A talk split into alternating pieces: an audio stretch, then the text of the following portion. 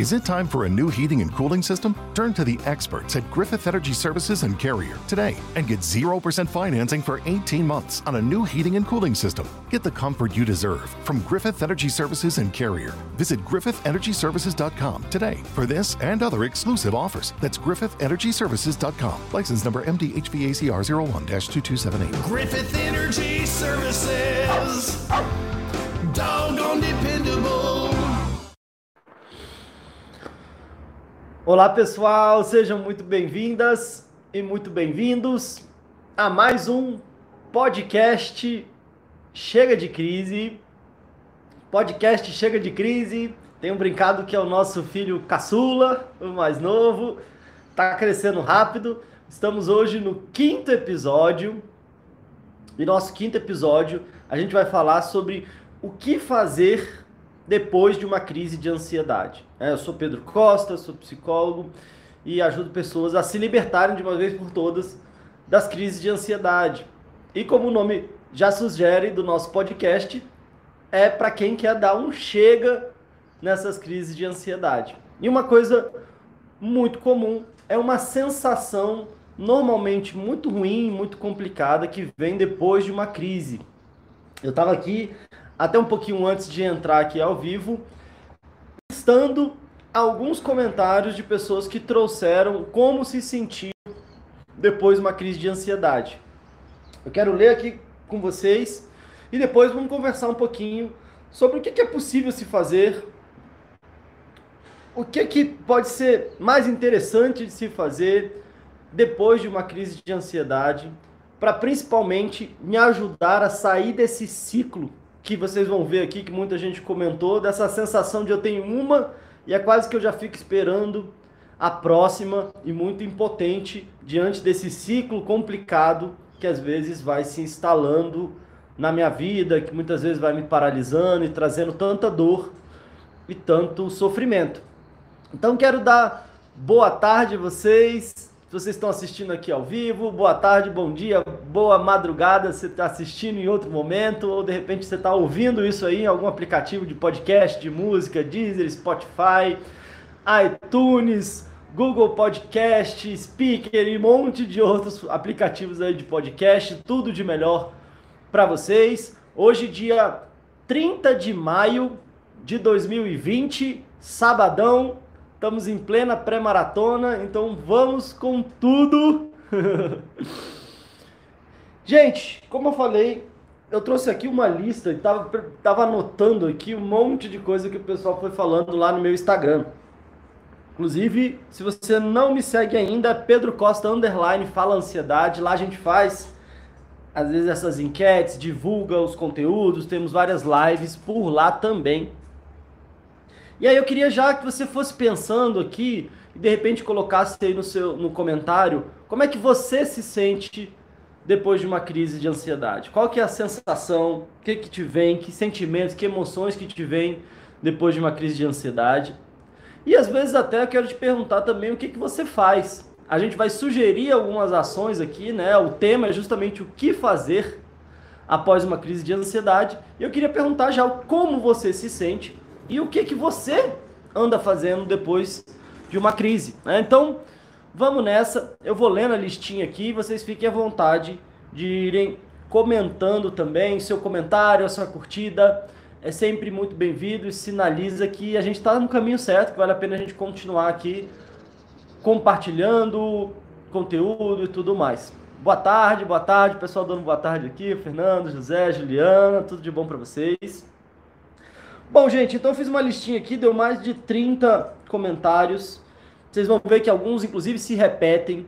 O que, que as pessoas trouxeram de como elas se sentem depois de uma crise de ansiedade. Então, muita gente falou que sinto esgotada, ao mesmo tempo aliviada, triste por não ser a última, exausta, com medo, triste, péssima porque sabe que vai acontecer de novo, muito mal, exausta, medo de ter outras, coração acelerado, medo,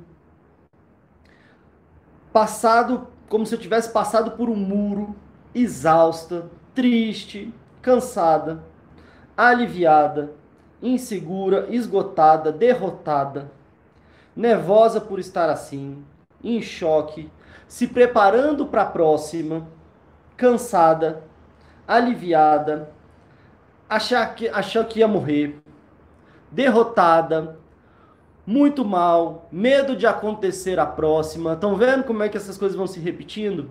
Sente que ninguém consegue entender, sensação de morte, tristeza, desânimo, impotência, abalada, cansado. Uma colocou uma frase aqui, ufa, meu Deus, obrigado por conseguir controlar mais uma vez. Triste, frustrada, decepcionada. Bom, gente, se por um lado talvez você esteja tendo crise de ansiedade, é difícil que você não tenha se identificado com alguma dessas falas, né? Agora, por outro lado, você vê que é uma listinha pesada, né? Você vê que é uma listinha pesada, que é uma listinha tensa, que é uma listinha que, sinceramente, é... do que depender de mim, quero muito colaborar para que vocês ou não sintam isso mais, ou pelo menos com tanta frequência ou com tanta intensidade. É, sendo bem sincero, é para isso que a gente está aqui. É para isso que a gente está aqui, para trazer possibilidades.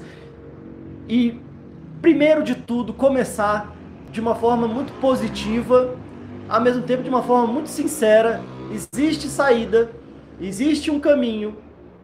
Eu acredito em você. E eu não estaria aqui a gente está aqui, eu acho que há uns 10 dias, tendo live todos os dias. Tem mais de 10 horas de conteúdo aqui. Vamos ter ainda mais um bocado até começar a nossa maratona Chega de Crise, que começa no dia 8 de junho, vai até o dia 15 de junho, um evento também totalmente gratuito. Então a gente não estaria aqui trabalhando se a gente não acreditasse em você, se eu não acreditasse que fosse possível. E vamos juntos transformar esse processo todo. Quantas coisas que se repetiram ali, né? Tristeza, quanta gente falou tristeza, quanta gente falou uma exaustão, né? Como até um colega colocou, parece que eu atravessei um muro, parece que eu, né, carreguei pedra, parece que eu lutei com, sei lá, com um tigre, com um leão. Ao mesmo tempo, o que que repete muito? Às vezes o medo, essa sensação de impotência diante da próxima crise. Às vezes eu tenho uma, passo uma, falo, ufa, alívio, e agora, quando é que vai ser a próxima? E essa sensação de, de morte. E aí, gente, fica claro como é que esse processo se dá em ciclos. É, aonde de repente eu vou tendo daqui a pouco aquela coisa, aquela crise vem muito forte. Eu acho que é importante. Muita gente me pergunta, Pedro, como é que eu vou saber se o que eu tenho é ansiedade, se o que eu tenho é uma crise de ansiedade, porque o que eu sinto é o meu coração acelera, às vezes eu fico enjoado, eu fico tremendo, às vezes me vem uma crise de choro, um aperto no peito.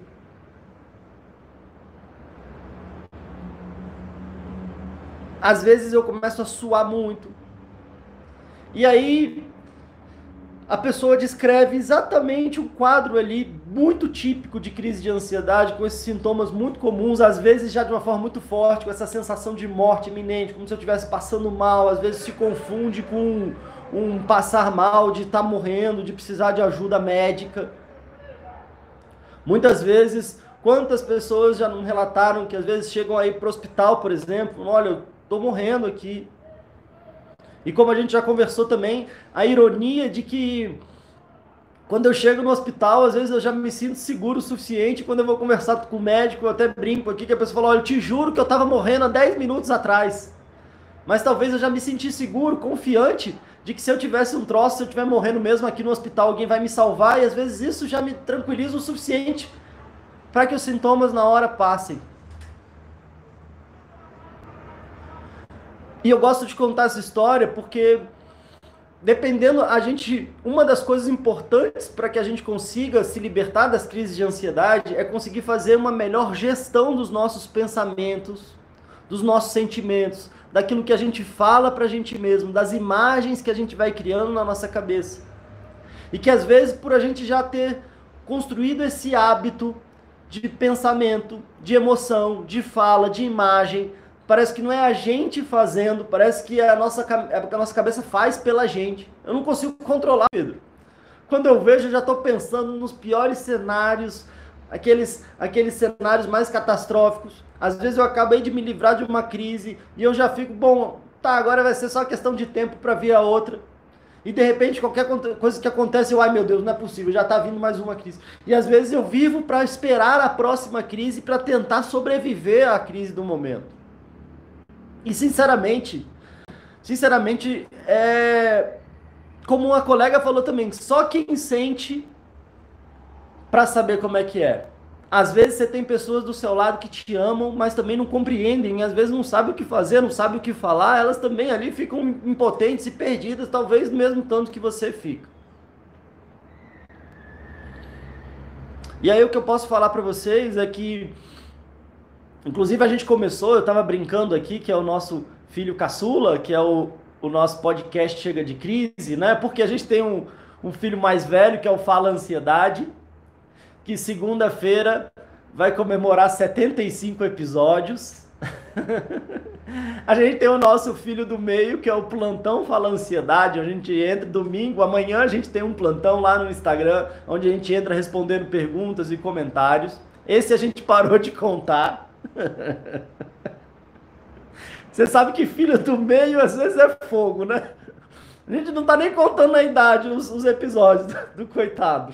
É um monte. Quando, já entramos de madrugada, já entramos meia-noite, já entramos tudo quanto é horário para ir lá e, e abrir e responder perguntas e comentários e estar tá mais junto da audiência, porque sempre tinha muita pergunta, muito comentário nos Fala, no Fala Ansiedade que não dava para responder.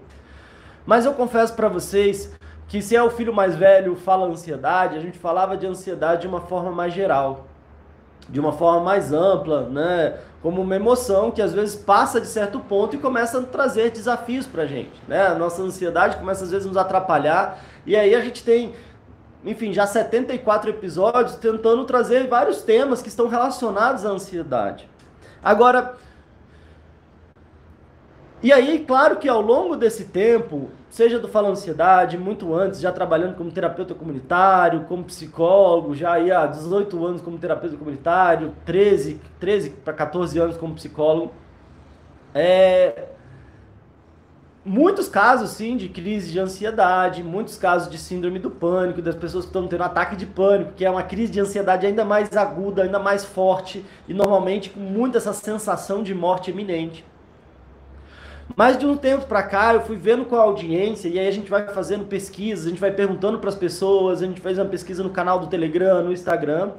E infelizmente, a grande parcela das pessoas que me acompanham, que responderam às pesquisas e às enquetes, falaram que não só estavam sofrendo muito com ansiedade, mas tendo crises frequentes, intensas e frequentes. Infelizmente, a resposta mais respondida. A gente perguntou se a pessoa tinha crise de ansiedade raramente, nunca, raramente, todo mês, toda semana, todo dia.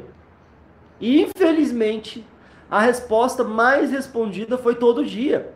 Ou seja, pessoas que estão sofrendo com crise de ansiedade diariamente, se não diariamente, semanalmente, se não semanalmente, todo mês. E entrando nesse ciclo de desesperança, de aguardar a próxima, quando eu sobrevivo à crise, eu fico aguardando a próxima. E sinceramente, o que, que dá pra gente fazer para sair dessa? Sinceramente, a colega falou: Poxa, parece que ninguém entende. Agora, ouvir, acompanhar, tá próximo, tá junto, seja no atendimento presencial, no atendimento online, nos nossos treinamentos, aqui no nosso conteúdo gratuito, tá junto de alguém que está passando por essa situação, nos trouxe todo um movimento para fazer alguma coisa.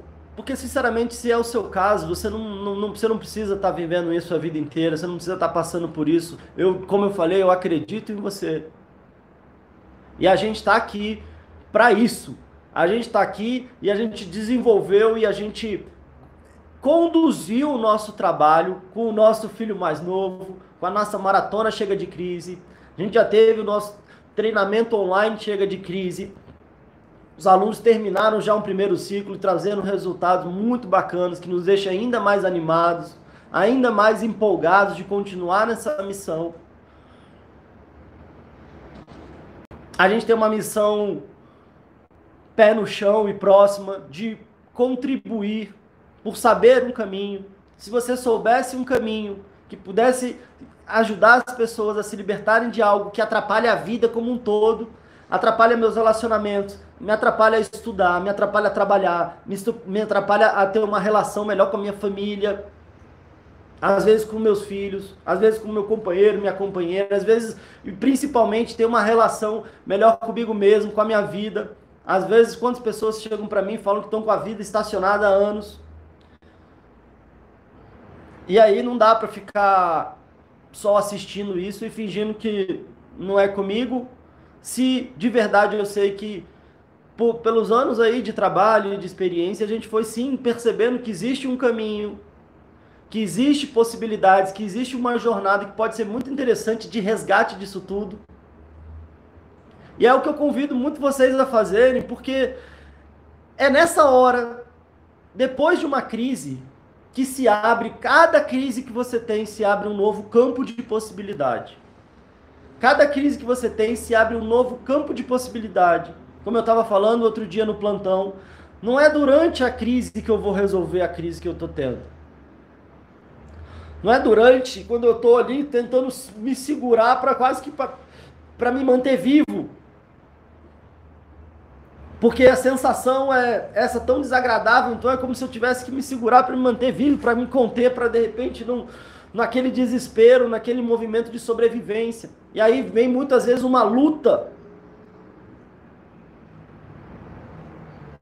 Mas é a cada crise que eu supero é que se abre um novo campo de possibilidades para minha vida, para que eu dê um direcionamento e para que eu consiga ir me libertando disso. Então, gente, talvez eu quero começar aqui falando um pouquinho do que, que talvez a gente não deva fazer, para que depois eu possa falar o que talvez a gente possa fazer após uma crise de ansiedade. Tudo bem com vocês? Deixa eu ler aqui um pouquinho os comentários, o pessoal aqui dando um oi, Milton, Jaque, oi, tudo bom, meu pai? Olha que honra. A Daniela, estou no sétimo mês de gestação e é extremamente contraditório eu ter crise de ansiedade por medo dos efeitos da ansiedade na gestação. Pois é, Daniela, sabe que é, talvez até nem vejo como contraditório, né? Mas o que que acontece? A gente vai percebendo que existem alguns gatilhos na crise, né? E alguns gatilhos, como eu falei, tem a ver com os nossos sentimentos, com os nossos pensamentos, com as nossas emoções, com as imagens que a gente vai criando na nossa cabeça. E se tem algumas emoções que é, ajudam a disparar próximas crises, tem a ver com o medo, com uma insegurança, com uma sensação de ameaça, com uma sensação de alguma coisa ruim que está por vir. E aí, às vezes, a nossa cabecinha então vai lá e começa a antecipar os problemas, começa a imaginar os piores cenários. E aí, de repente, na nossa cabeça, a gente está numa cena, às vezes, de guerra, de risco de morte, de problemas complicados. Às vezes o nosso corpo não difere o que a gente está imaginando do que está acontecendo. Então é como se a gente já botasse a gente num campo de guerra e como é que a gente vai se sentir no campo de guerra? Desesperado, com medo, o coração vai acelerar, uma vontade de sair correndo, de eu não sei se eu me escondo, se eu abaixo, se eu corro, se eu finge de morto.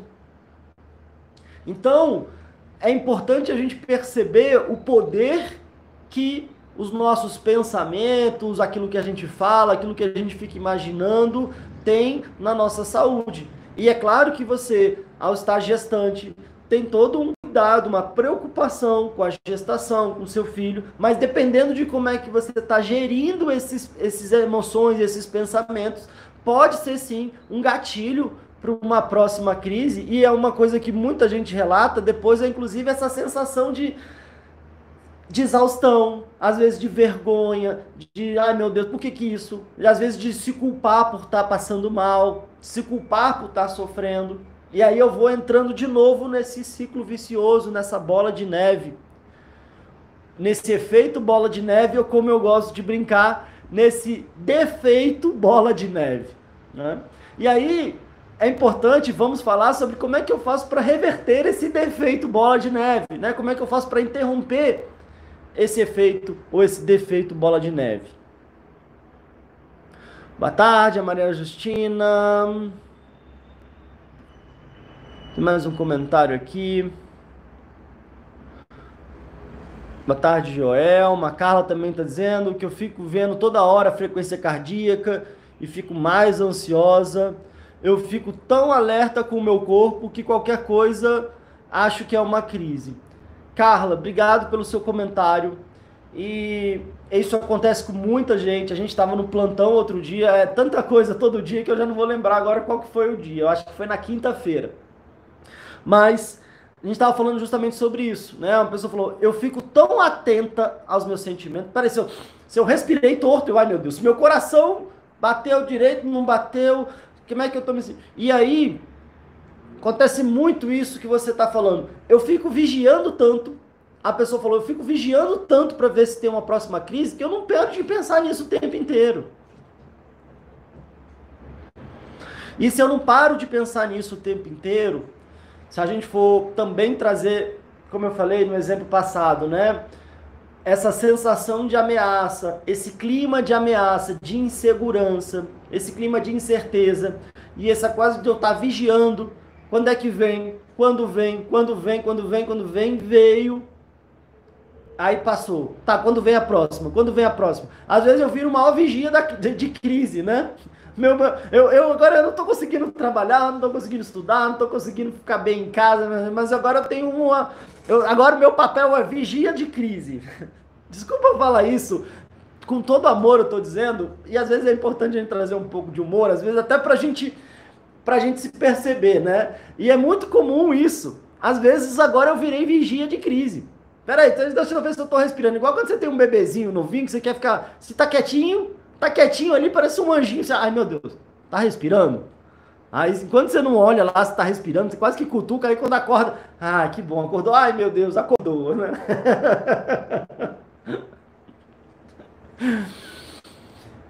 e aí, é claro que se eu tô tendo crises de ansiedade tão fortes, tão horríveis, o meu medo de ter uma próxima, isso é uma reação instintiva. A nossa ansiedade, o nosso medo são mecanismos, como se a gente fosse assim, se a gente fosse um celular, o nosso medo e a nossa, a nossa ansiedade são aplicativos do celular que servem para a própria existência ali. Né? Às vezes são alarmes. Se está correndo um risco, solta um alarme ali. Por exemplo, outro dia, eu não sei onde é que eu tava com o meu celular, não sei se acho que tava na, na pia, banheiro, alguma coisa assim, e aí veio um aviso, ó, é, a área de conexão tá molhada, não carregue o celular enquanto não tiver seco, né? Ou seja, embaixo do celular acho que ficou molhado. E aí veio um aviso, não bota na tomada porque pode dar, né? Pode ser ruim, pode dar ruim, como dizem, né? Então, ou seja, um alarme vem um aviso de preservação, de proteção.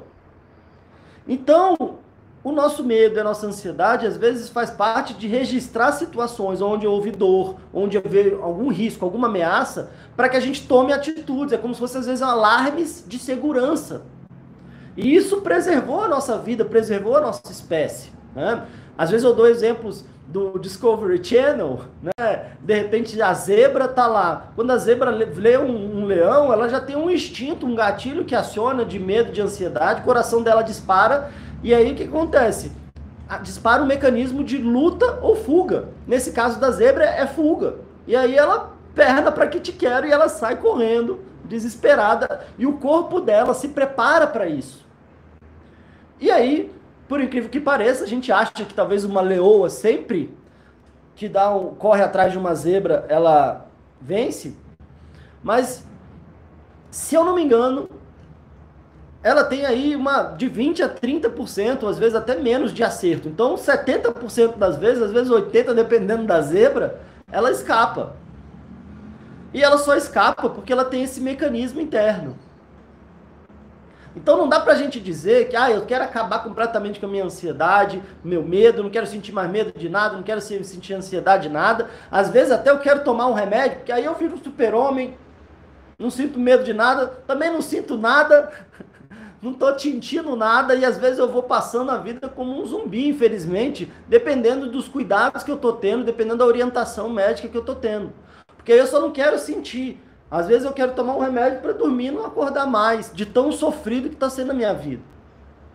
E o que eu quero te dizer, como sempre eu falo, não é que eu sou contra o medicamento, principalmente se você está no momento mais agudo, já está tendo uma síndrome do pânico, que enfim, os sintomas são muito debilitantes, às vezes está num processo de depressão já mais severo, porque aconteceu que talvez você foi ignorando os avisos que o seu corpo foi dando e a coisa foi piorando, foi piorando, foi piorando, e às vezes talvez possa ser sim importante ter um apoio médico, contanto que você entenda que esse apoio médico ele precisa ser provisório, ele precisa ser um apoio enquanto você trata os seus sentimentos, as emoções, as causas, enquanto você faz essa transformação pessoal, para que depois você possa chegar no médico e falar, olha, agora eu estou bem, vamos retirando, e aí o médico vai retirando, e aí você de fato está bem. Agora, quando a gente acredita que eu estou passando mal, que eu estou por conta, e é difícil acreditar, mas por conta dos meus sentimentos, das minhas emoções, dos meus pensamentos, de, de situações dolorosas que eu vivi lá atrás, e de todas as coisas que vão se somando na minha vida,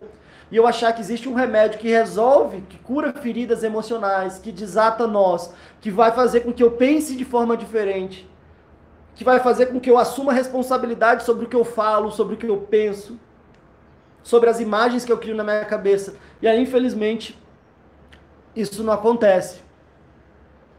E aí, talvez aumente ainda essa sensação de desesperança. Pedro, eu tô tomando remédio aqui tem não sei quantos anos.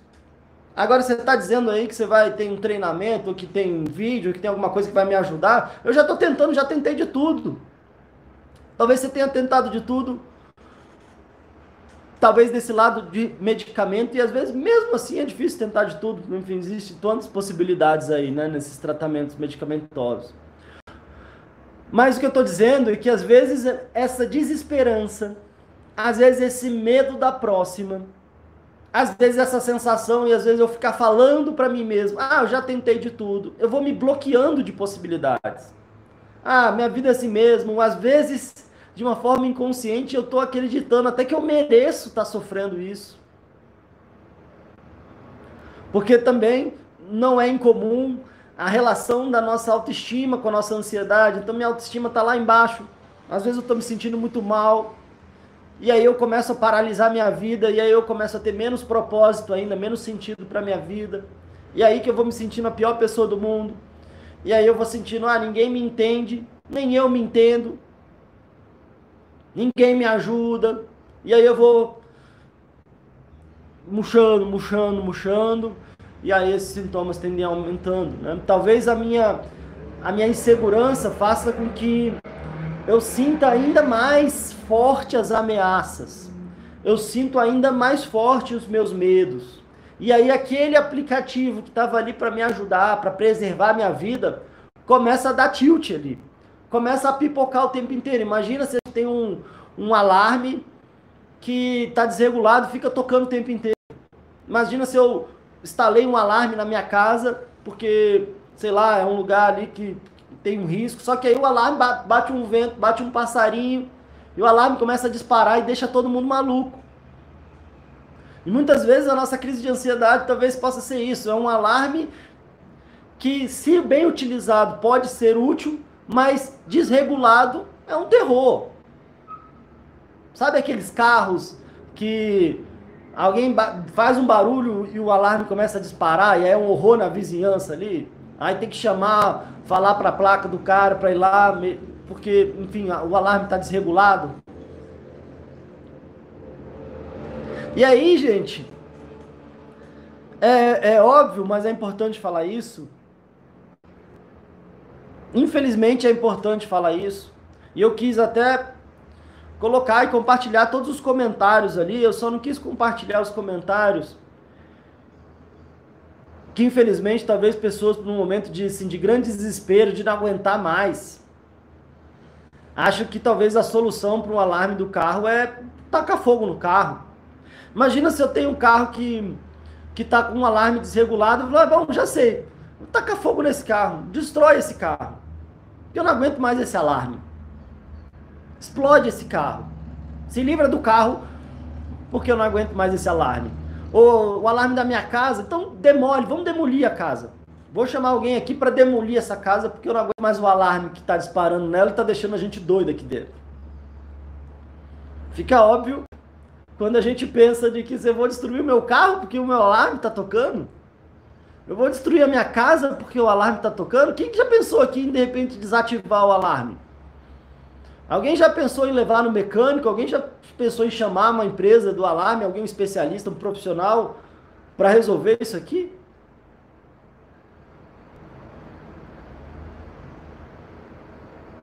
Talvez ali o sensor está muito sensível, está numa área ali que pega vento, que pega barulho. Eu não sei, você também talvez não saiba. Um profissional vai saber. E o prejuízo de destruir a casa com certeza é muito maior. E o prejuízo de destruir o carro com certeza é muito maior. E infelizmente tem gente que está tão sofrendo tanto com as crises de ansiedade, com esse alarme desregulado interno, que te pensa às vezes até em tirar a própria vida como destruir a casa, como destruir o carro, como matar o cachorrinho que você ama porque pegou pulga. E aí, gente, é claro que a nossa proposta aqui é, é o oposto, né? A nossa proposta aqui é justamente perceber, dando exemplos, que é possível. Talvez, se eu não estou dando conta sozinho, que eu possa chamar um técnico, um profissional, alguém que tá, vive disso, para ir lá e me ajudar. Talvez eu até queira manter o meu alarme, mas eu preciso regular ele.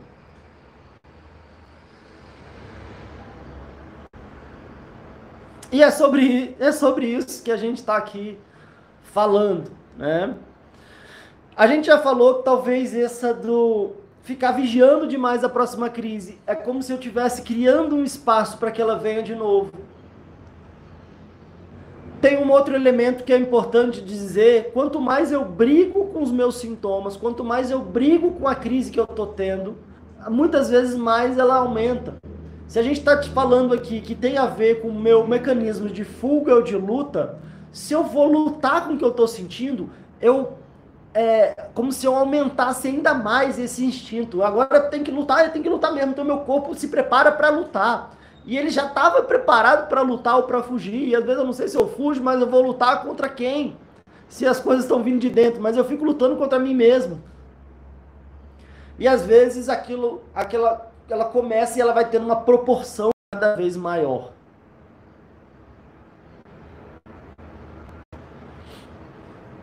Ao mesmo tempo, muita gente relatou essa sensação de ah, eu estou exausto, então eu fico muito cansado.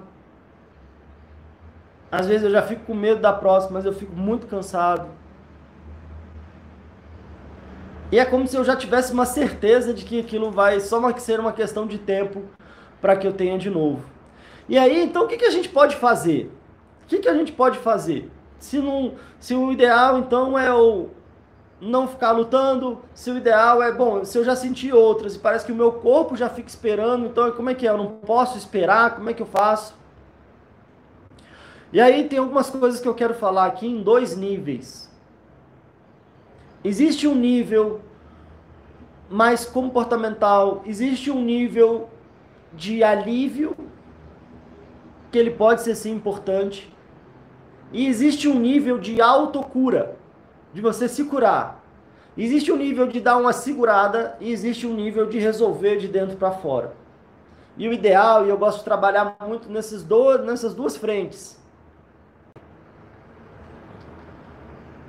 Muitas vezes a gente trabalha uma só, a gente fica ali o resto da vida tendo que segurar a crise. Ai meu Deus, agora o que, que eu faço? Tenho que respirar, tenho que fazer isso. E a gente vive nessa insegurança. Eu consigo dar uma segurada, mas eu só seguro, mas a minha vida continua e aquilo continua.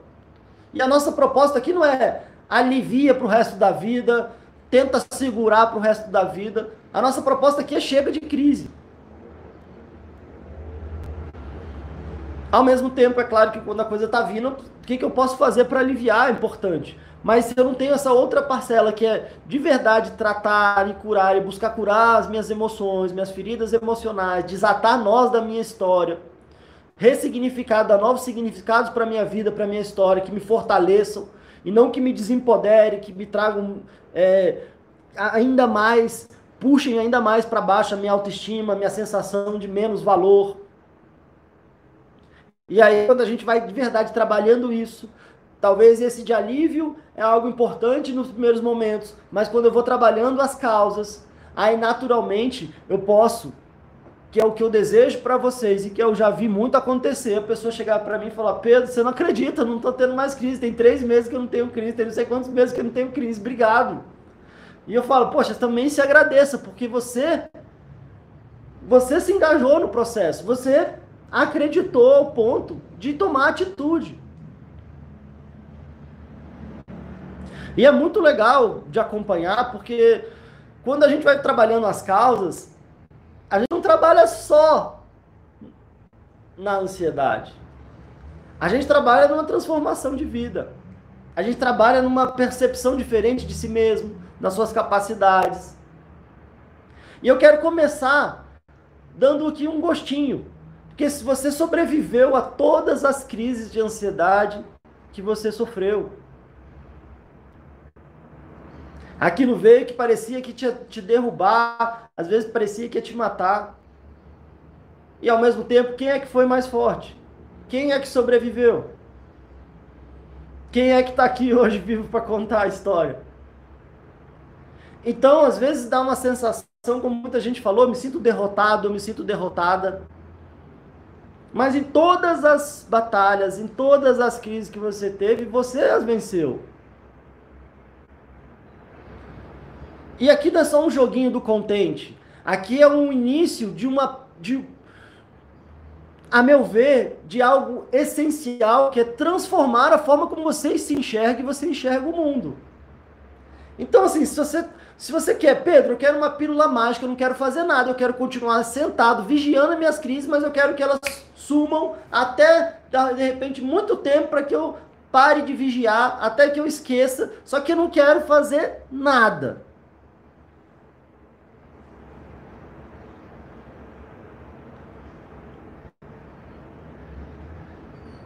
Às vezes eu acho que eu não vou conseguir fazer nada. E por isso que é muito interessante esse movimento que a gente está fazendo. E eu, particularmente, acredito muito no poder de quando as pessoas estão juntas numa mesma intenção. Isso vem das minhas referências lá também de terapia comunitária, quando eu, com 18, 19 anos, estava conduzindo um grupo onde os participantes, a média de idade das participantes batia com a média da idade da minha avó. E o que que eu, moleque ali de 18, 19, de 20 anos, podia, poderia fazer para aquelas senhoras, para elas se sentirem bem? Ou quem era eu ali, estava estudante de psicologia ainda, terapeuta comunitário já, mas mas é porque não era eu, e não sou eu com uma varinha mágica, com uma pílula mágica, que vou te ungir, te transformar e vou promover um milagre em você na sua vida. Mas eu posso sim ser um facilitador. Assim como eu, por incrível que pareça, era lá com 20, 19 anos. E que ficava travado ali, meu Deus, será que isso aqui é para mim? Eu ficava ali meio assim. E aí no final da roda, a gente percebia o pessoal chegava e quanto, quanto que relatavam como estavam bem, que se sentiam bem, que percebiam que tinham as dificuldades, mas tinham as soluções ali, a gente ia trocando se sentiam mais parte ali de um, de um, de um, de um grupo. Às vezes a gente até brincava junto. Quando eu trago aqui o humor, eu acho que tem um poder curativo de verdade. Me arrepia lembrar uma senhora que chegou no final da roda, ela tinha ido pela primeira vez. Ela falou: Nossa, eu queria agradecer ao grupo, foi muito bom. A gente, a gente chorou junto mas a gente riu junto. E eu não lembro quando tinha sido a última vez que eu tinha dado um sorriso. E eu tô saindo aqui mais leve, eu tô saindo melhor e agradeço o grupo e vou voltar na semana que vem. E agora, Pedro, mas a pandemia a gente não pode nem sair de casa, mas a gente tem agora um auxílio tecnológico, aonde também a gente está junto a partir desse apoio tecnológico. Muitas pessoas aqui eu atendo, a gente fica olhinho no olhinho aqui. Ontem mesmo atendi uma pessoa que eu atendi um tempo atrás, presencialmente aqui em Brasília, a gente estava comentando, parece que a gente está no mesmo ambiente, não, não faz diferença. Às vezes a gente tem o nosso grupo dos alunos, seja um processo mais avançado, que a gente se sente junto ali, a gente se sente mais forte. A gente não se sente, às vezes, uma pessoa que ninguém vai entender, porque só eu tô tendo isso. Eu sou, eu sou um, um floquinho de neve diferente de todos os outros, e só eu passo por isso que eu tô passando. Aí, de repente, eu vejo aqui esse relato aqui, essa lista gigantesca aqui, inclusive com muitos sentimentos e emoções que se repetem. E eu posso, no mínimo, pensar, poxa, eu não estou sozinho nessa. Existem pessoas que também estão passando por situações que eu estou passando e a gente consegue sair junto, talvez mais forte. E ao facilitar isso, ao promover isso, também tem sido um movimento muito interessante. Então quero fortalecer, inclusive, o convite para você fazer a sua inscrição na Maratona Chega de Crise. Vamos acompanhando a nossa pré-maratona aqui. Você vai percebendo, um, que você não está sozinho nessa. Você vai percebendo, dois, que existe um caminho para isso. A gente vai chamar algumas pessoas aqui, a gente vai ter pessoas dando depoimento aqui. Porque talvez para eu falar, posso falar qualquer coisa. Talvez que, quem garante que ele está inventando tudo, né? Quem garante que ele só está inventando isso? Cada episódio, ele está 70 episódios falando besteira aí, ninguém está percebendo. Mas então a gente vai ter o depoimento de outras pessoas também. E principalmente a gente vai aos poucos, trabalhando nessa, nisso que eu falei que é tão importante, nessa gestão emocional, nessa gestão dos meus pensamentos. Se eu pensar, poxa, é verdade, eu venci todas as crises que eu tive. E o mais interessante é que talvez o que eu possa fazer depois de uma crise. Como eu falei, não é na hora que eu estou tendo crise. Isso eu, eventualmente eu falo. Às vezes tem gente que me manda uma mensagem, me manda um direct. Pedro, eu estou tendo uma crise agora. O que, que eu faço? Não é na hora que você está tendo uma crise que você vai resolver o problema das suas crises de ansiedade. Tá? Isso eu quero deixar claro. Não é na hora da crise. Que horas que pode ser então, Pedro? Pode ser depois. E talvez essa é a importância aqui do nosso episódio. Não precisa ser imediatamente depois. Você teve uma crise, você venceu uma crise de ansiedade, você sobreviveu a uma crise de ansiedade. Primeira coisa que eu quero te sugerir é falar, Putz, menino, não precisa xingar não, às vezes eu até me seguro aqui, mas, poxa, essa aqui eu venci. Foi duro, foi sofrido, mas essa aqui, como as outras, eu venci. Tô vivo aqui. Se você estiver cansado, exausta, como o pessoal falou aqui, se permita descansar. Se permita tomar uma água, descansar, dormir. Mas talvez a minha sugestão aqui é que você não vá dormir sem firmar um compromisso consigo mesmo. Sem firmar um compromisso, sem tomar uma decisão.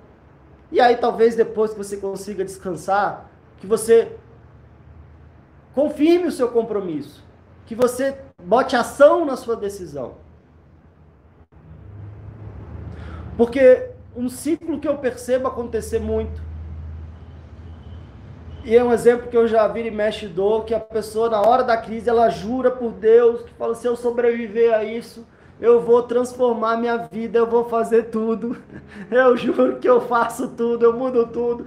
Tiver que pagar, que tiver que fazer, eu vou subir não sei o que, de joelho, vou fazer penitência, vou fazer aquilo outro, nunca mais faço isso, só agora eu vou fazer aquilo, eu vou decidir. E a gente promete Deus e o mundo. E aí depois passa a crise. E aí depois eu passo, e aí quando eu vejo, não, não deixa pra lá. É igual quando de repente você vai, sei lá, numa festa, no final de semana, de repente você toma todas, e aí acorda com uma, com uma ressaca, e aí a dor de cabeça, e você fala, meu Deus do céu, não, juro que eu nunca mais bebo na minha vida.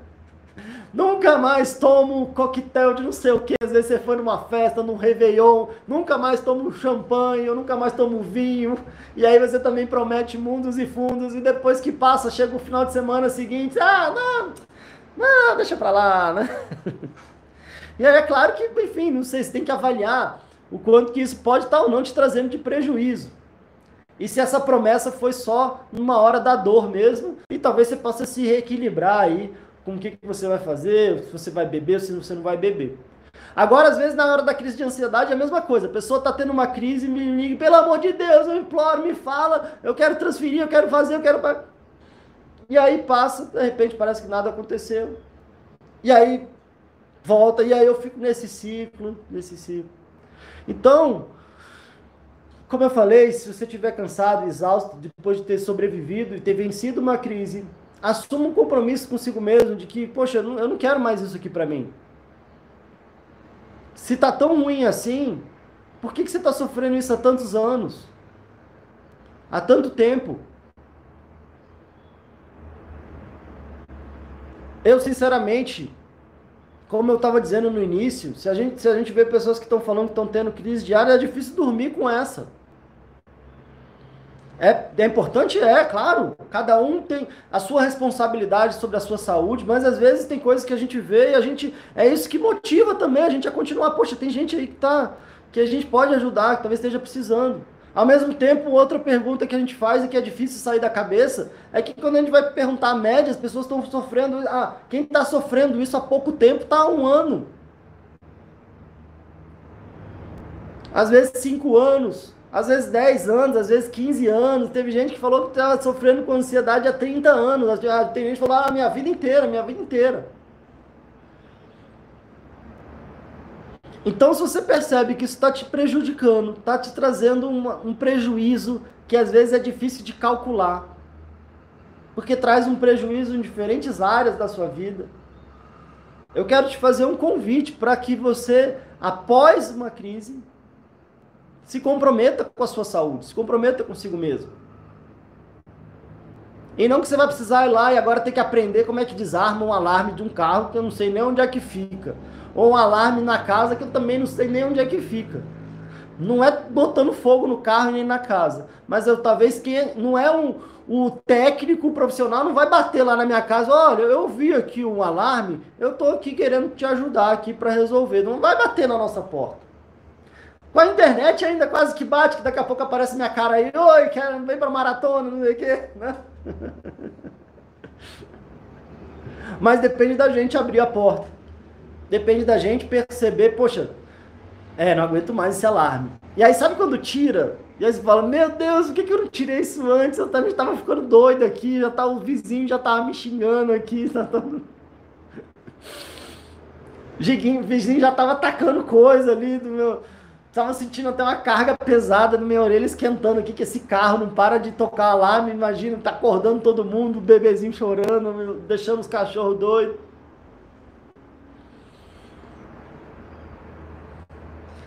E tem uma coisa interessante que quando a gente vai atuando e a gente vai se trabalhando, é que quanto mais confiante a gente vai se sentindo, e aí a importância de trabalhar a nossa confiança, porque volta aquele exemplo lá, quando eu chego no hospital, às vezes eu já me sinto seguro no hospital. E só de eu me sentir seguro no hospital, a crise passa. Te juro que eu estava morrendo há 10 minutos atrás.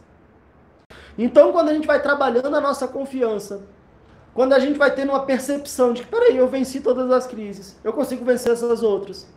Quando eu começo a ter a percepção de que, peraí, às vezes essa crise que eu tô tendo é uma forma do meu corpo avisar que alguma coisa não tá bem, eu tenho que resolver alguma coisa dentro de mim. Isso não veio, não peguei no ar, não é um castigo de Deus. Não é porque você jogou pedra na cruz que você está tendo isso. É uma forma do seu organismo te avisar que há talvez grandes desequilíbrios e grandes feridas aí dentro que precisam ser curadas e precisam ser tratadas. A gente teve um episódio do nosso Chega de Crise só falando sobre feridas emocionais. A gente teve o nosso primeiro episódio só falando sobre esses sintomas no corpo, sintomas físicos da ansiedade e talvez como é que a gente possa também acalmá-los. E na ideia de que o nosso corpo vai avisando baixinho, a gente vai ignorando, ele vai falando um pouco mais alto, a gente vai ignorando, daqui a pouco ele está gritando, daqui a pouco ele está esperneando. Que é esse alarme no talo ali, deixando todo mundo doido, principalmente eu. E quanto mais eu vou desenvolvendo essa confiança, quanto mais eu vou desenvolvendo essa percepção de que não, enquanto ela ainda estiver vindo, eu vou dar conta de administrar. E aí eu já começo a perceber quando está começando a vir eu, em vez de ficar, ai meu Deus, agora tá vindo mesmo, e agora eu tô ferrado, acho que dessa vez eu não escapo e não sei o que, e aí ela vai aumentando, aí eu tenho que sair correndo, pelo amor de Deus, acho que agora eu tô morrendo mesmo, deixa eu medir aqui minha pressão, meu, minha respiração, meu, meu coração. Eu vou deixar eu medir o tempo inteiro aqui, eu, deixa eu ficar vigiando aqui.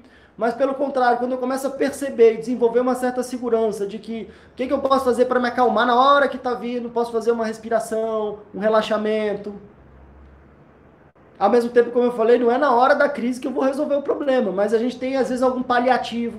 E aí, quanto mais eu vou me sentindo confiante de encarar a próxima, e aí tem até uma ironia nisso, porque quanto mais eu vou desenvolvendo minha confiança, eu ainda não me livrei totalmente, mas eu já vou ficando mais confiante de que eu estou me livrando, eu já estou no caminho de me libertar. Eu já iniciei o meu processo de me, de, de me libertar escuta o que eu estou dizendo. Eu comecei o meu processo de me libertar.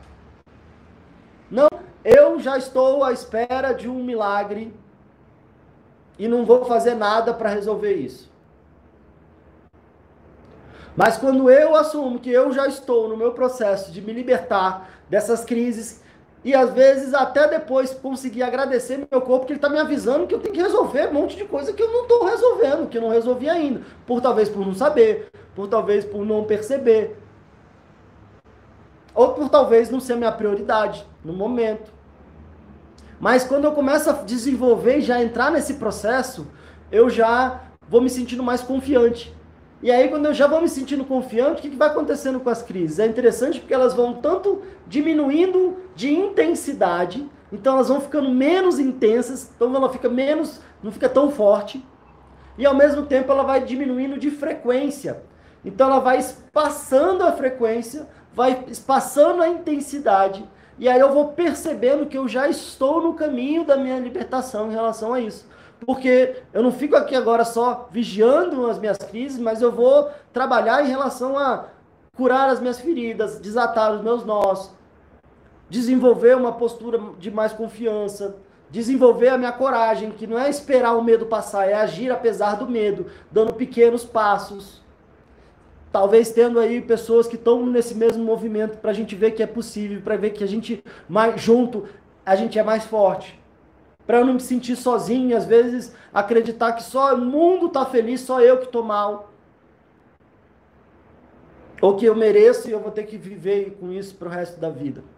Ou às vezes é tão ruim, mas eu já passo isso por tanto tempo que eu já me acostumei ao ponto de achar que minha vida precisa ser assim para o resto da vida. E eu quero te garantir que não precisa. E aí, quando a gente vai olhando para esse caminho, eu vou percebendo que as crises vão diminuindo de intensidade, vão diminuindo da frequência, vai espaçando a frequência. E aí eu vou começando a me descobrir uma pessoa nova. E aí eu vou tendo capacidade de enxergar outras coisas. Tenho capacidade de enxergar outras coisas. O que, que eu quero para mim? O que, que me faz feliz? Que sonhos, que planos eu tenho para minha vida? Que vida que eu quero construir para mim? Que vida que eu quero construir para mim? O que, que eu preciso? Que materiais, que recursos eu preciso para construir essa vida?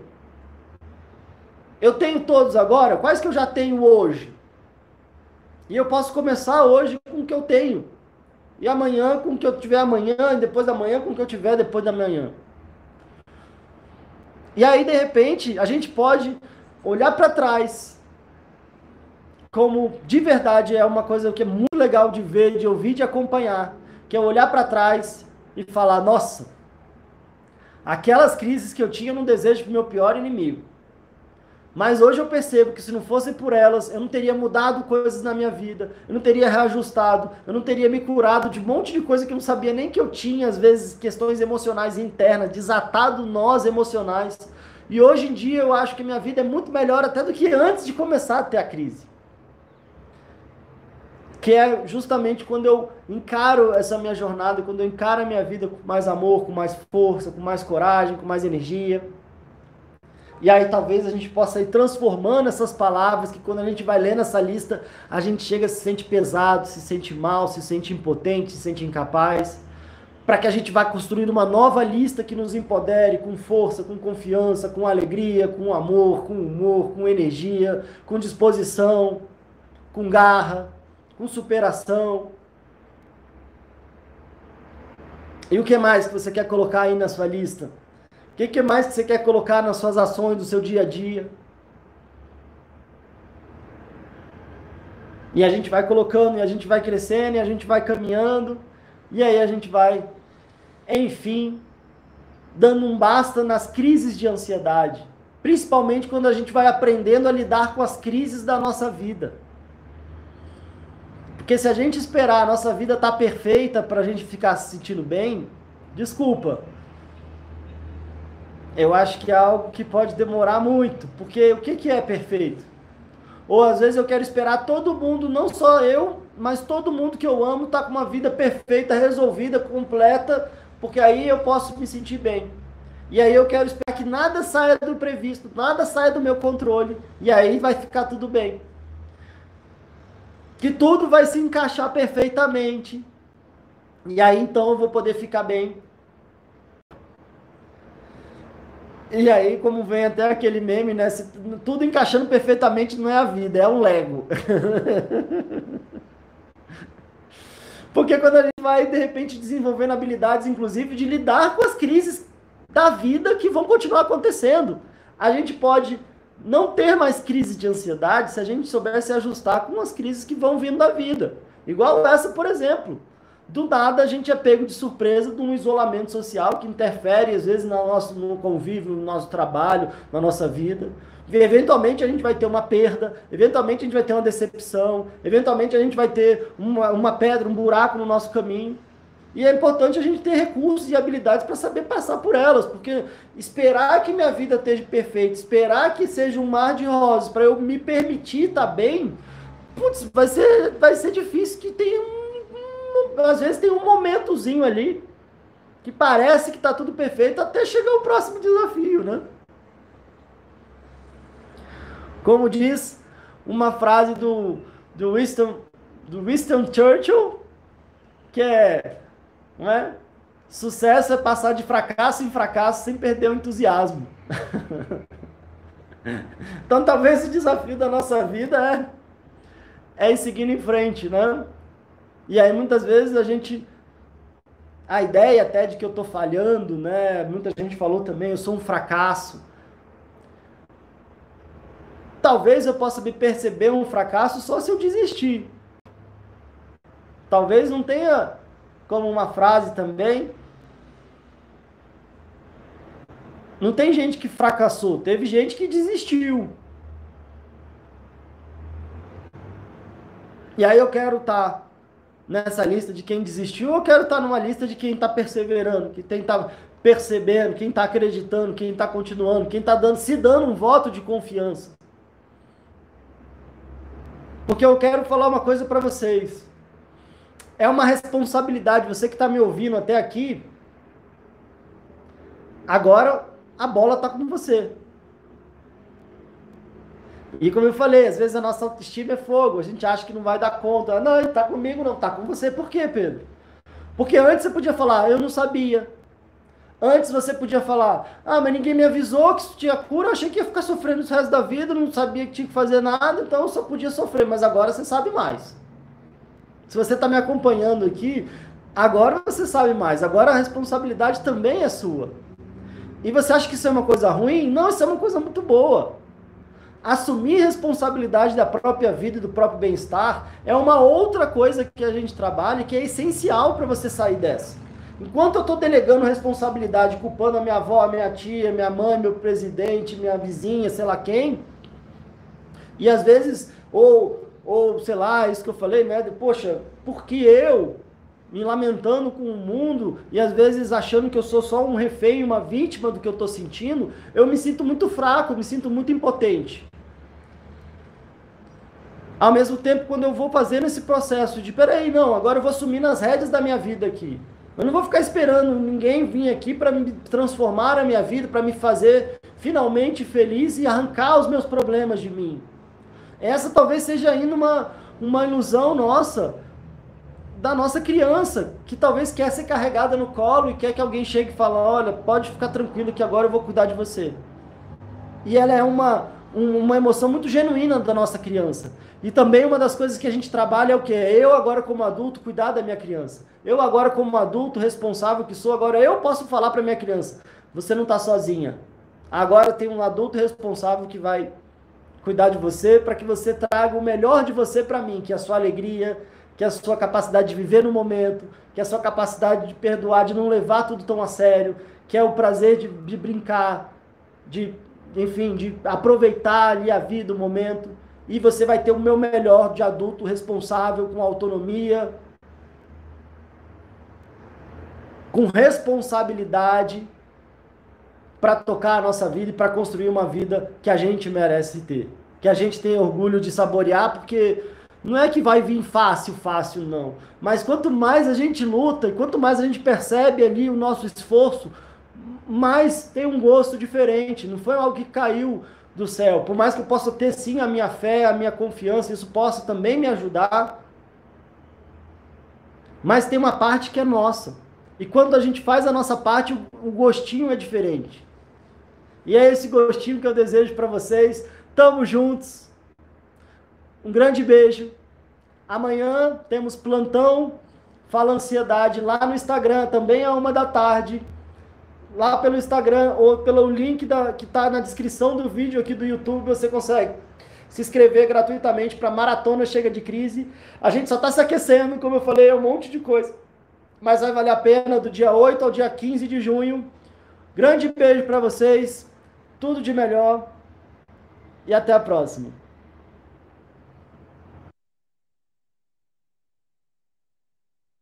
Who loves to tailgate? The Plato's Closet Fairfax and Manassas locations will be tailgating this Sunday. College students, go back to campus in style. Plato's Closet will be putting out all their college apparel, in addition to gently used trends from hundreds of popular brands. Shop and save up to 70% off regular retail prices. Don't miss the tailgate party this Sunday at Plato's Closet Fairfax and Manassas locations. Plato's Closet is now hiring. Find us in Fairfax in the Greenbrier Shopping Center and in Manassas at the shops at Signal Hill.